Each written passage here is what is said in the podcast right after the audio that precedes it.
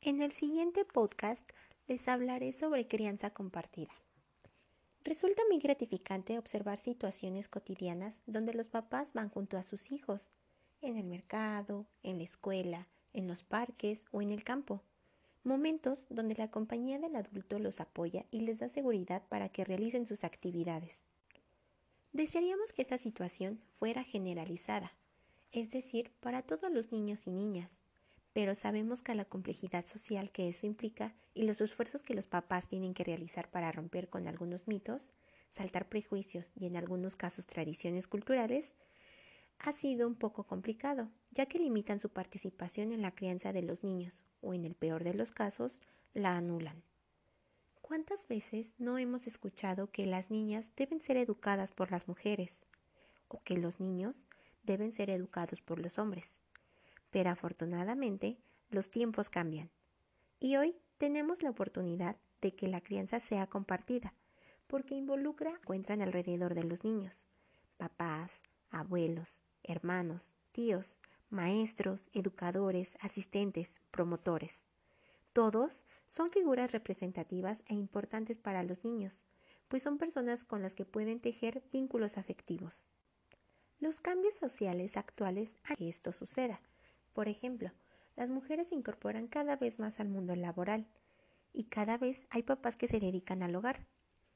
También las familias están integrándose de manera distinta y el cuidado de los niños queda en manos de uno o de varios integrantes de la familia. Ante esta realidad, tomemos en cuenta las experiencias de aquellos papás que han reflexionado acerca de los porqués compartir la crianza de un niño.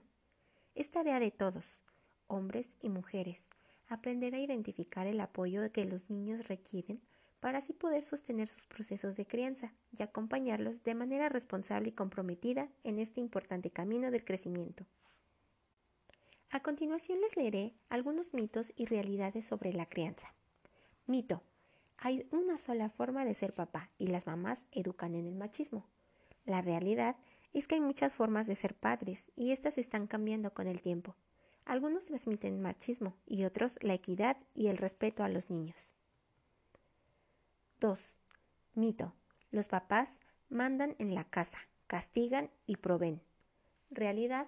Los papás y cuidadores negocian con los hijos, educan y ofrecen afecto sin maltratar. 3. Mito.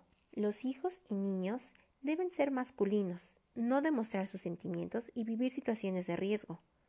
Realidad. Los papás y cuidadores pueden enseñar a los niños a cuidarse, expresar sentimientos y evitar riesgos innecesarios. 4. Mito.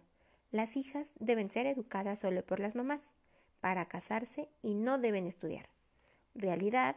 Los papás y cuidadores también educan a sus hijas y pueden apoyarlas para que estudien. ¿Y ustedes? ¿Cómo fomentarán la crianza compartida en su casa? Ojalá y nos puedan compartir sus experiencias. Gracias por escucharme.